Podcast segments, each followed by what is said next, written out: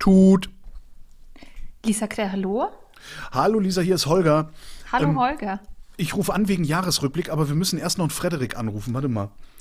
Tut. Frederik von Castell, hallo. Hallo Frederik, hier sind Lisa und Holger. Wir rufen an wegen Jahresrückblick. Ich hab's befürchtet. Weil machen ja sowieso gerade alle. Also immer wenn das Telefon klingelt, ist einer dran, der einen Jahresrückblick machen will. Ähm, ihr seid beide sozusagen die Übermedienredaktion. Lisa, du warst noch nie im Podcast. Frederik hatte ich ja sogar schon mal zu Gast. Erzähl, was machst du überhaupt bei Übermedien? Abgesehen davon, dass du mir immer die Sendung um die Ohren haust, weil die viel zu lang sind. Naja, so schlimm ist es doch nicht, oder? Doch. Ja, also seit März bin ich Redakteurin bei Übermedien. Vorher war ich freie Autorin. Und ja, was mache ich? Also ich schreibe meine eigenen Texte. Ich kümmere mich um die Texte von den freien Autorinnen und Autoren.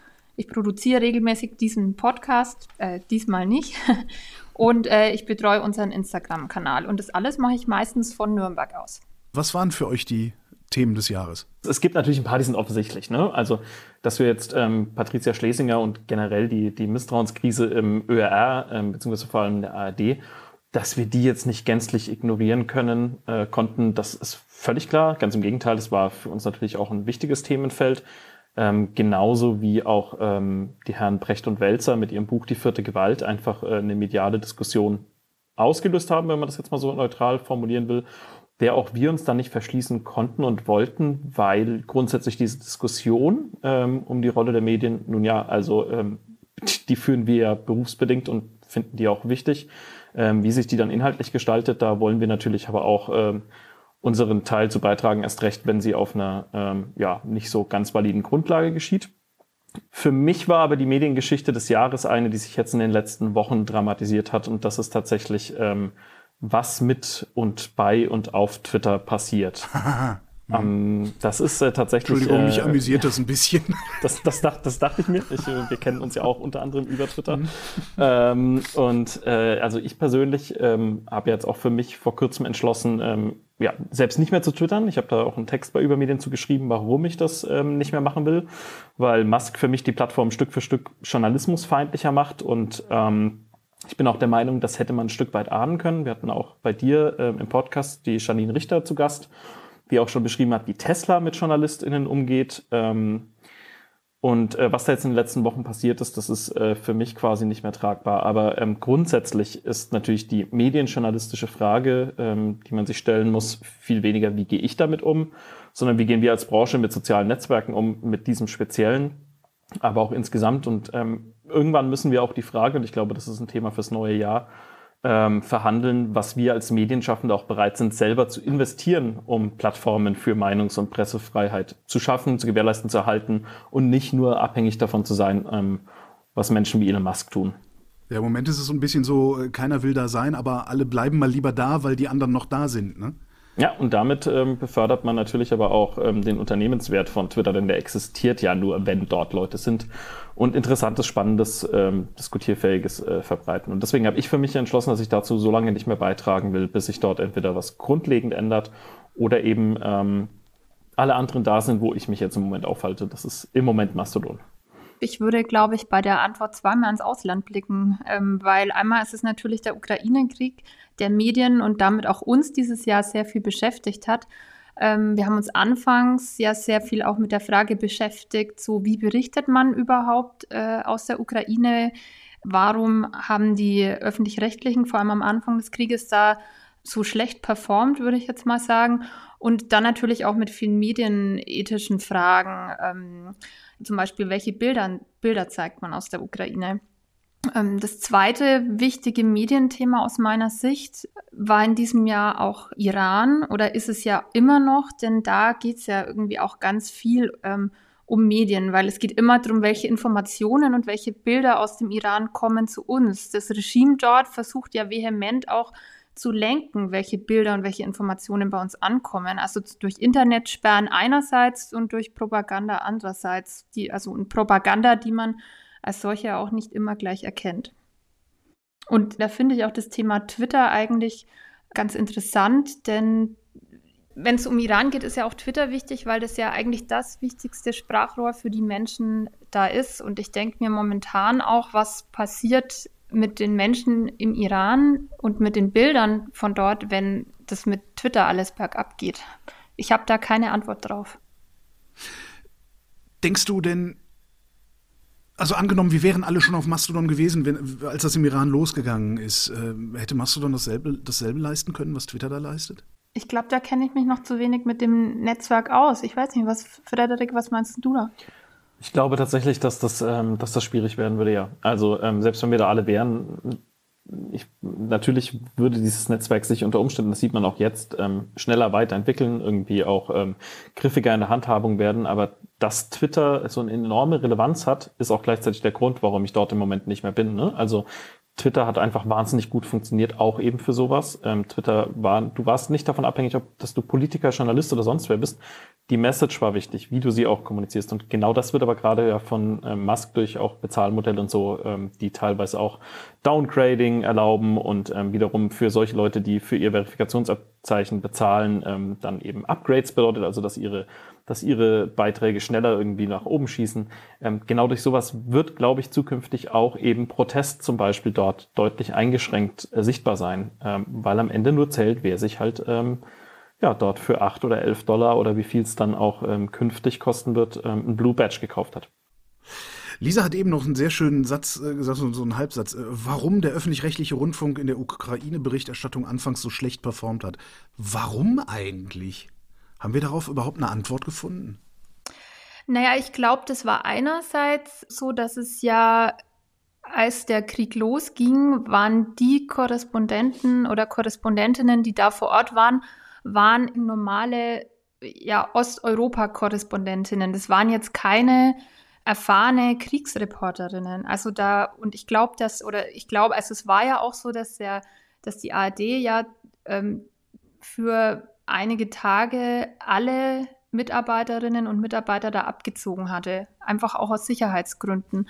Der zweite Aspekt war, und das hatte Herr Katrin Eigendorf, die ZDF-Reporterin, ja im Podcast auch erzählt, dass ähm, ich glaube, der öffentlich-rechtliche seinen Mitarbeiterinnen und Mitarbeitern da vor Ort keine eigene oder wenig eigene Einschätzung zugetraut hat. Und ich glaube, Katrin Eigendorf hatte das damals so äh, geäußert, also sie wünsche sich weniger Behäbigkeit. Das waren jetzt die Mediengeschichten des Jahres. Wie sieht es denn am anderen Ende eigentlich aus? Gibt es auch sowas wie den Popanz des Jahres, der eigentlich äh, die Berichterstattung nicht wert gewesen ist? Uh. Hm. Gute Frage, Holger. Danke. also natürlich gibt es immer die ein oder andere ähm, auch ja, durchaus Kampagne, die gefahren wird. Ähm, uns dann auch fragen, was ist jetzt hier eigentlich gerade los? Und natürlich muss man jetzt, ähm, wenn man dann auf Boulevardmedien sowas sieht, sich fragen, haben wir uns wirklich irgendwie im Sommer mit Laila beschäftigt? Ähm, also wir haben das hoffentlich, soweit ich weiß, nicht getan, äh, redaktionell. Aber äh, dass das ein großes Medienthema war, ob dieses, ob dieses Lied jetzt nun gespielt werden soll auf Volksfesten oder nicht. Ähm, wow, also ich dachte, wir hätten, wir hätten 2022 andere Themen gehabt, die wichtig waren. Sowas passiert natürlich jedes Jahr ich habe das im ähm, Übermedien-Newsletter auch mal thematisiert. Es hatte uns ja bei Twitter ein User mal vorgeworfen, wir würden über jedes Stöckchen springen, das uns die Bild vor die Füße legt. Also das ist tatsächlich nicht so. Also viele Themen, über die wir uns vielleicht äh, Slack intern aufregen, landen nicht auf unserer Seite, sondern bleiben im Slack-Kanal. Das hast du schön gesagt. Das trifft es ganz gut. Und da gibt's also, äh, also man muss dazu sagen, Lisa hat im Grunde eine eigene Übermedienrubrik erfunden, die es aber, naja, offiziell gar nicht gibt und die heißt Ich kann nicht mehr. Und äh, okay, worum geht's da? naja, das sind, das sind halt eben, wenn Themen immer wieder passieren, wenn, wenn, sich, ähm, wenn sich Dinge, die wir kritisieren, auch wiederholen. Ähm, nicht nur, obwohl wir sie kritisieren, sondern einfach generell. Und ähm, also Lisa ist die Urheberin, eigentlich muss Lisa es erklären. Äh, da könnte man doch so einen schönen Kasten auf die Homepage machen mit so einem Zähler. ja, ich, ja, genau. Ich glaube, wir müssen unsere äh, Gründer noch davon überzeugen, dass diese Rubrik auch zu einer, vielleicht einer äh, Kolumne wird. äh, ja, also ich, die Rubrik Ich kann nicht mehr ist eigentlich, ähm, ja, sozusagen der interne Code dafür, für, für die Themen, die uns einfach besonders nerven. Also was wir immer wieder lesen, wie zum Beispiel, also bei mir ist es so der Umgang, der Media mediale Umgang mit dem Thema Gewalt gegen Frauen. Also ich erinnere, erinnere mich jetzt Familiendrama. Da, genau, das Familiendrama, der mhm. Familienvater, wo ich mich immer wundere, warum schreibt denn niemand die Familienmutter? Sie musste sterben, weil sie ihn verlassen hat. Mhm. Genau, genau. Also mhm. es war ja erst, genau, äh, ich glaube, in der Bild war vor kurzem ähm, eine Überschrift, die war, ähm, musste sie sterben, weil sie seine Liebe nicht erwiderte.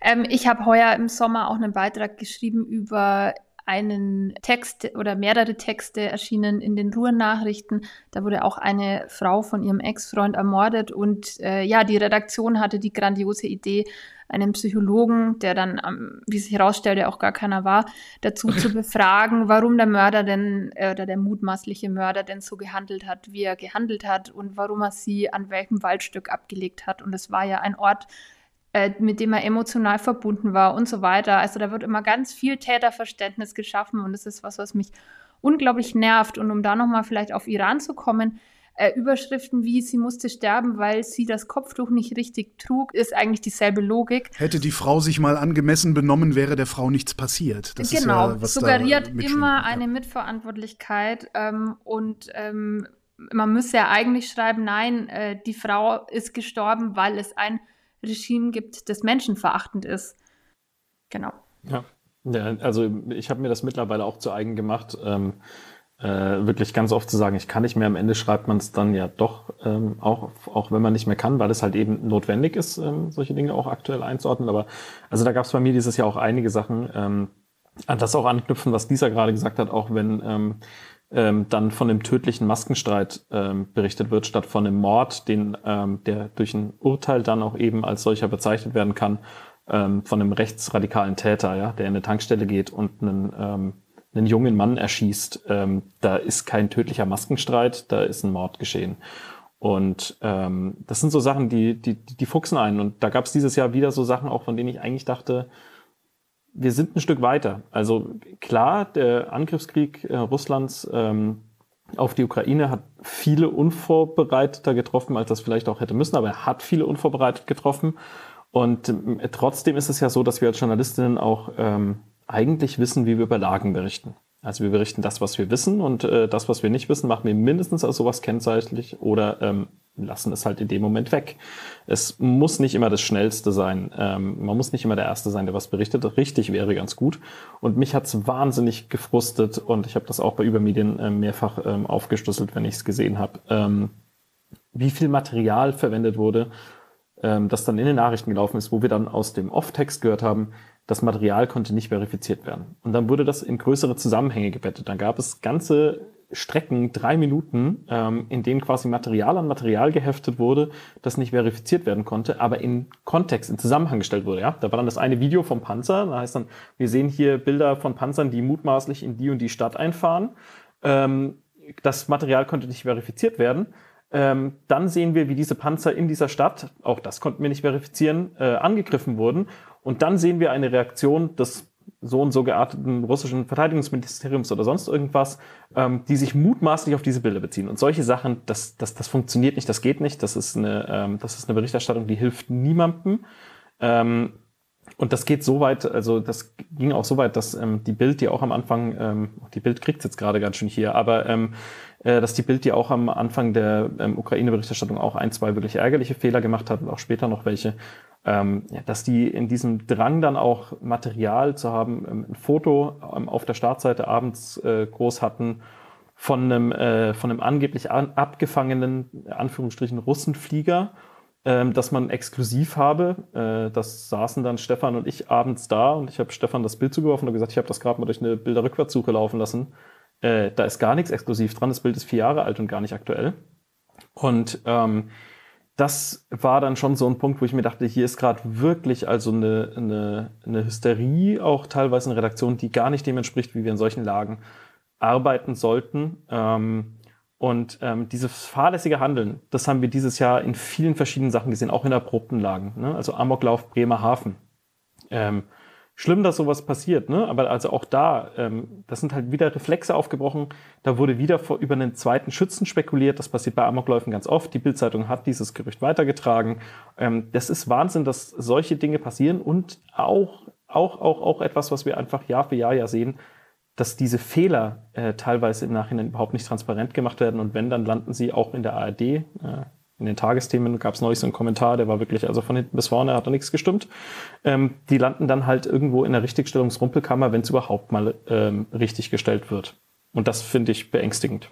War diesbezüglich 2022 ein medialer Tiefpunkt oder hat es sich einfach nur nicht gebessert, was wir all die Jahre vorher auch schon immer wieder gesehen haben?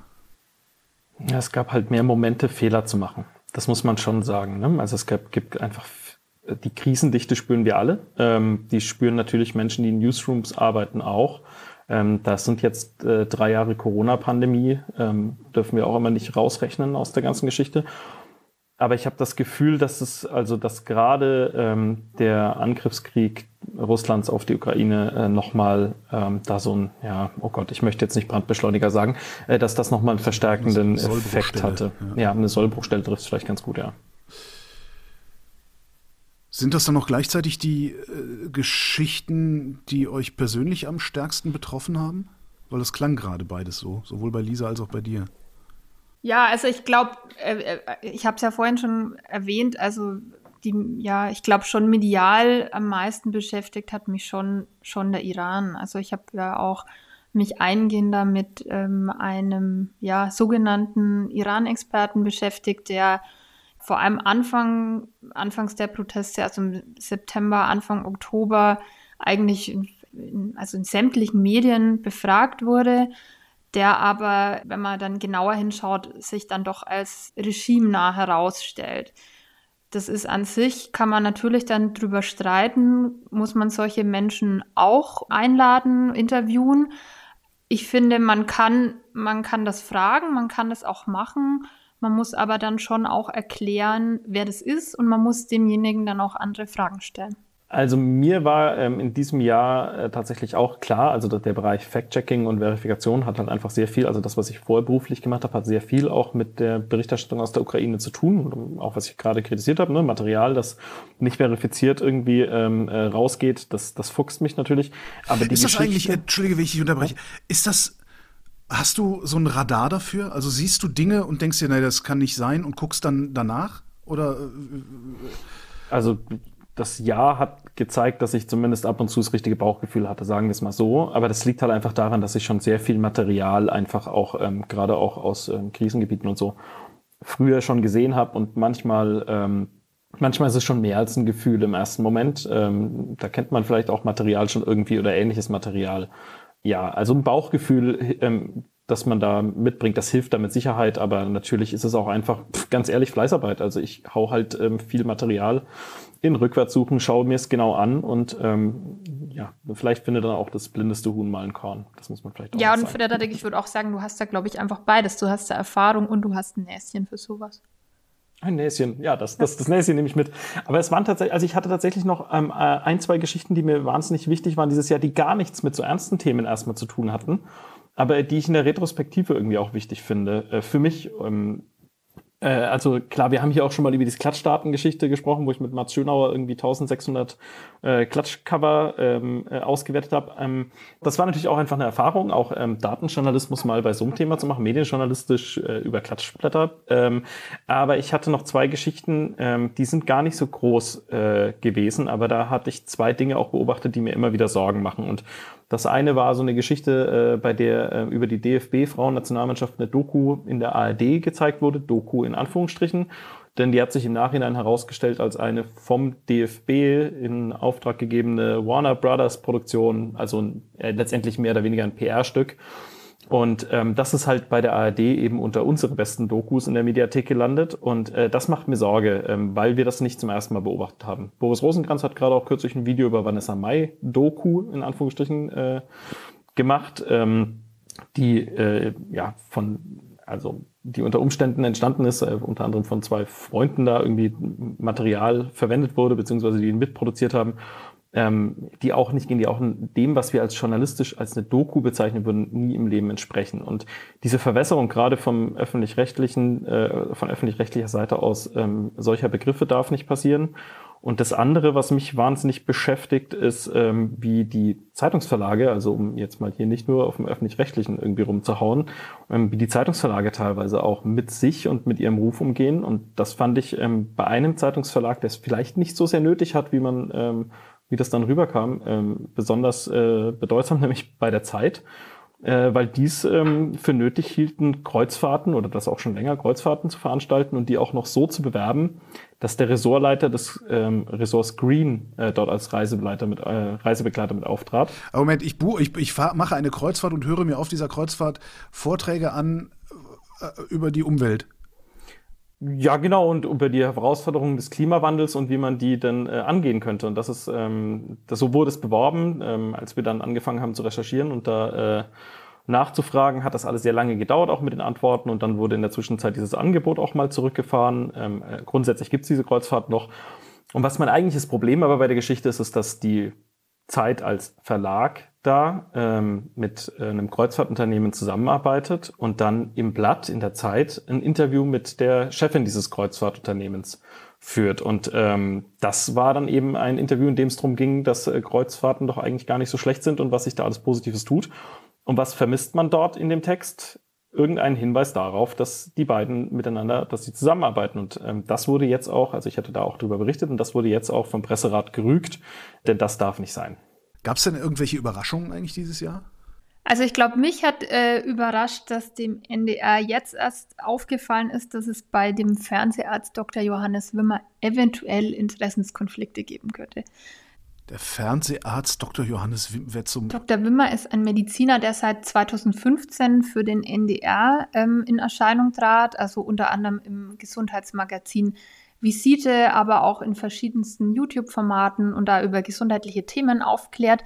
Das hat ihm aber nicht gereicht. Dr. Wimmer ist auch ähm, Gesicht verschiedenster Unternehmen, also vom Kreuzfahrtunternehmen, äh, wo wir gerade schon beim Thema waren, über die Pharmaindustrie bis hin zur ähm, Krankenkasse.